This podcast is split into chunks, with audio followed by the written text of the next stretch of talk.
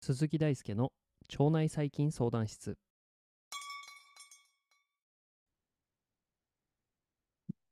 毎日夜19時半に更新中腸内細菌相談室現役の研究者である鈴木大輔が腸内細菌にまつわるエピソードをお届けしておりますということでえ今週はですねコラボの週ということで時間栄養学の時間を、えーポッドキャストで、えー放送している新田理恵さんにお越しいただいてお話をしていきたいと思います。本日もよろしくお願いします。お願いします。お願いします。で、えっと、今日のテーマとしては、腸管循環というテーマでお話をしていくんですけれど、まあ、これ、あの、腸管循環の腸内細菌についての関わりは、えー新田さんの方でお話をしているので、今日は、えー新田さんサイドから、えー腸管循環について、ここでお話をしてもらいたいと思います。よろしくお願いします。はーい、お願いします。はーい。このね、腸管循環って多分初めて聞く方も多いと思うんですが、まあ、うんうん詳しくはね、鈴木くんが 時間留学の時間で喋ってくれたから、そっちも聞いていただきつつ、はい。まあ、ざっくり話すと、まあなんか胆汁とかが、まあ、分泌されている薬物とかの代謝とかいろんな物質が、えーあるんだけれども、それらが、えー肝臓と腸を行ったり来たりする循環をしながら何回もリサイクルをされていくというような、えー仕組みが体の中で起こっていますと。うんうんうんうんまあなんかね、体の中ってそういう循環みたいなものいっぱいあるよね。なんか心臓が血液を全身を巡らせていくみたいなのもあるし、うんうんまあ腎臓も水分のリサイクルめちゃめちゃしてたりするしね。確かに。うんうんうん。まあそんな中でもね、消化、特になんか脂肪系のものとか脂質のものとかね、単純の、えー存在が非常に大事になってくるところがあって、で、それらを作っていく、この消化液を作るっていうのも外実リズムの影響を結構受けるところがあったりします。まあやっぱりね、人間の体が休んでる時はあんまり分泌されないみたいなところがあったりして、で、この単汁っていうものも、えーまあ、ずっと作り続けてはいるものだったりはするんだけれども、なんか、えー寝てる時と起きてる時で、私たち人間ってやってる行動が全然違うじゃないですか。確かうんね、寝てる時は動かないし、ごうん飯食べないし、うん ご飯寝ながらご飯食べれないけど、まあたまに、あの、言いますよね、なんかそういう人も。あ、確かに 無遊病じゃない けど、冷蔵庫開けて食べてるみたい な。テレビとかで前見たことある気がする。あるあるあまる。例外としてね。はいはい。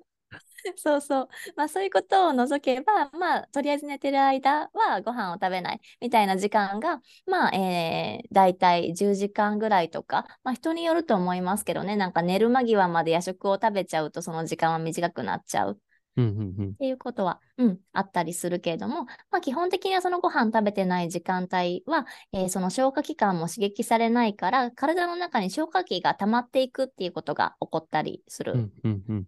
うんうん、なんか胆のとかね、そういった胆汁を溜めておく袋みたいなものがあったりするけれども、そこが、えーしっかり胆汁を使わない間キープしてくれる、溜めておいてくれるみたいなことができたりするんだけど、で、それが、えー朝ごはんの時間になった、朝起きて動き始めるよとなった時に、えーまた朝ごはんを食べると、あ、ご飯が来た、今だみたいな感じで、ここぞとばかりに 溜めてきた胆汁を分泌できるわけですあっね。と、言っちゃうんですね、そこで。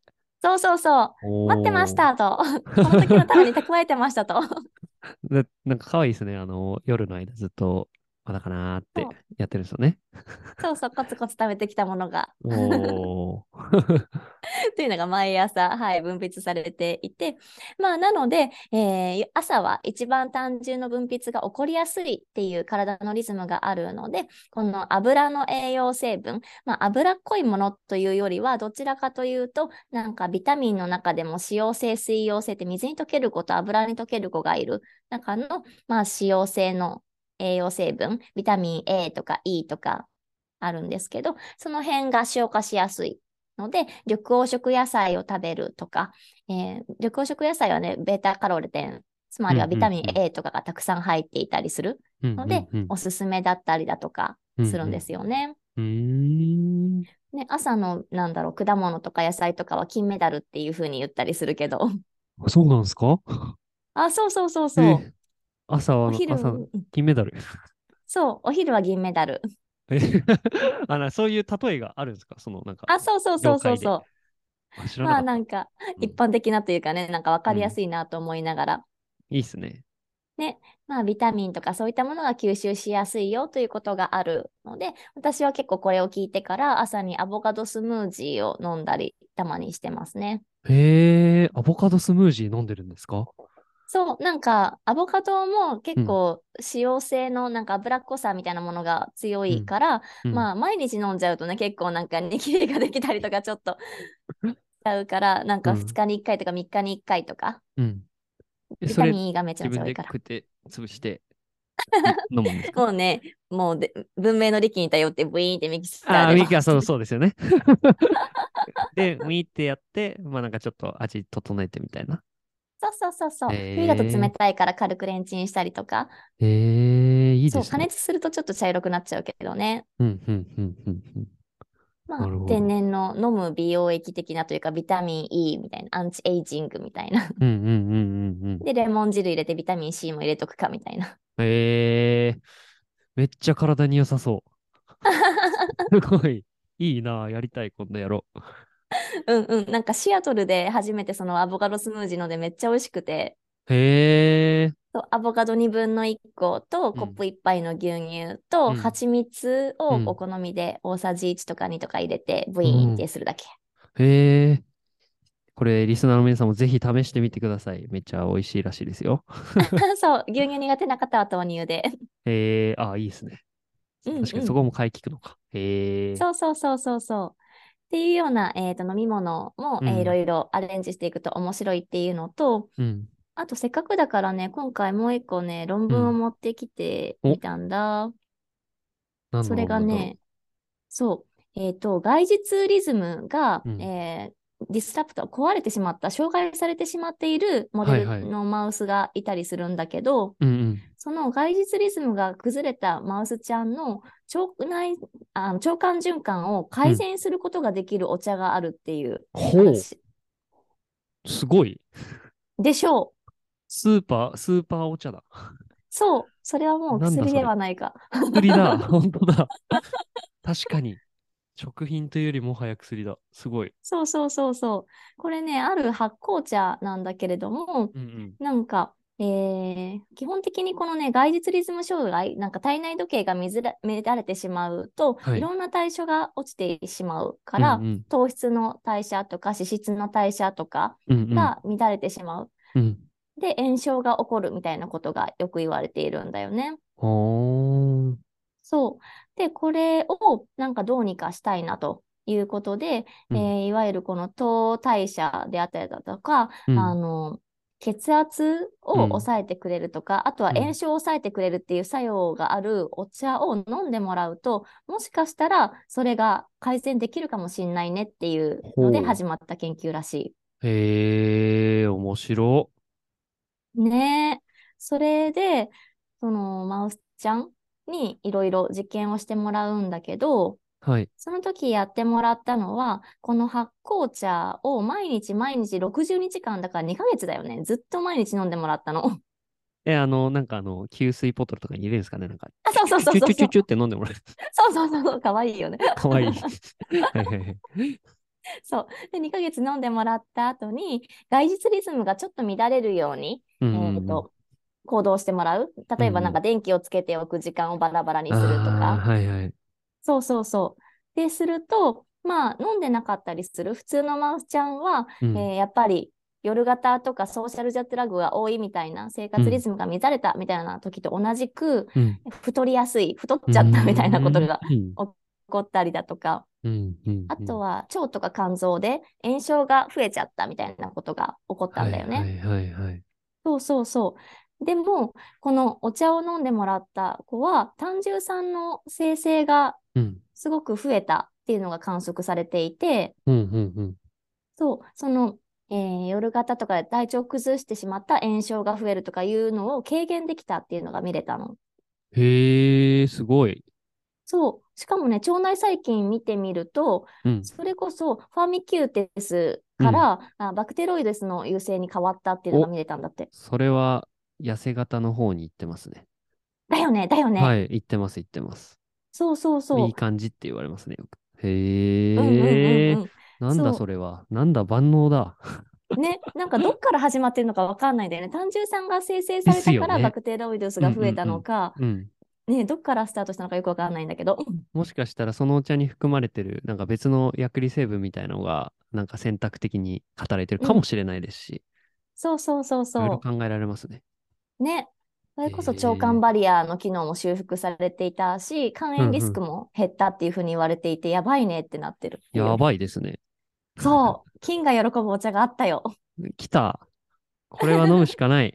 そう。さあ、このお茶が何なのかというのがね、やっぱりみんな知りたいところ かなと思うんだだけど。から言ってこなかったのか。じゃーん。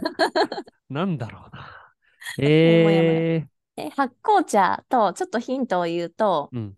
これ研究は中国で行われた研究です。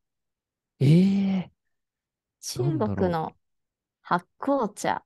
なんか知ってるかな、鈴木くん。ちょっと待てよ。あれだな。あの、すげえパッと出てこない。ちょっと待って。はーああ、いろいろあるのに。お茶をなんか片っ端から言ってったら当たるのかな、これ。うんうんうんうん。えーと、ウーロン茶とか。ああ、ではない。ウーロン茶はね、半発酵茶なんだよね。半発酵茶50%発酵。そう。えーと、あれなんだろう。えー、あれ、プーアル茶とかってあります正やっ 解た イーエーイ 2回 は目ーで。い。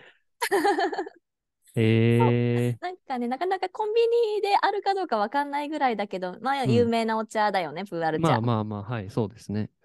そう、なんかね、中国とか行くと、結構、えー発酵度合いがめちゃめちゃ進んでるお茶、黒茶の一種で、うん本当に完全発酵させて、そこから5年とか20年とか発酵させるものもあるえぐらい。ーすごい。もはもはややワインとかみたい なレベルで。そう。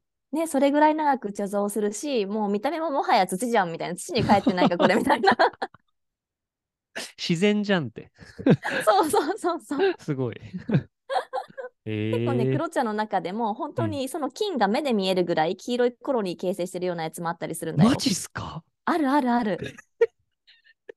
これ飲むんすかうん、めっちゃ美味しいよ。ちょっといつかチャレンジしよう。あすごいなお裾分けするぁ。よ。 あ、マジっすかえー楽しみ。うんうんえーそう、ということで、この超完熟の、えー完全発酵茶、プーアル茶が、この腸管循環にいいんじゃないか、そして体内時計もの乱れた時にも予防できるんじゃないかっていうお話で、まあ、この、えー研究では0.25%の濃度のプーアル茶を飲んでいたうんので、まあ、大体人に換算すると 60kg の体重の人だと 7g のプーアル茶を取ればいいというふうな1日あたりね。ちょっとだけうんうだんう。んそうそうそう、そんなに多くないの。うんうんうんうん。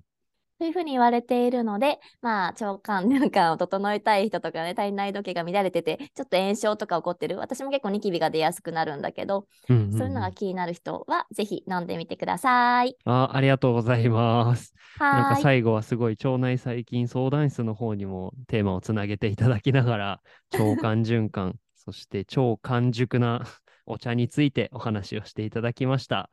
えー今回はですね、えーありがとうございました。はい。ということで、えーまた明日もですね、引き続きコラボの放送していきますので、ぜひチェックしてみてください。また今日ですね、あの、新田さんの方の時間栄養学の時間の方でも、この腸管循環について、まあ、僕が話しているので、もしよかったら聞きに行ってみてください。ということで、本日も一日お疲れ様でした。バイバーイ。またねー。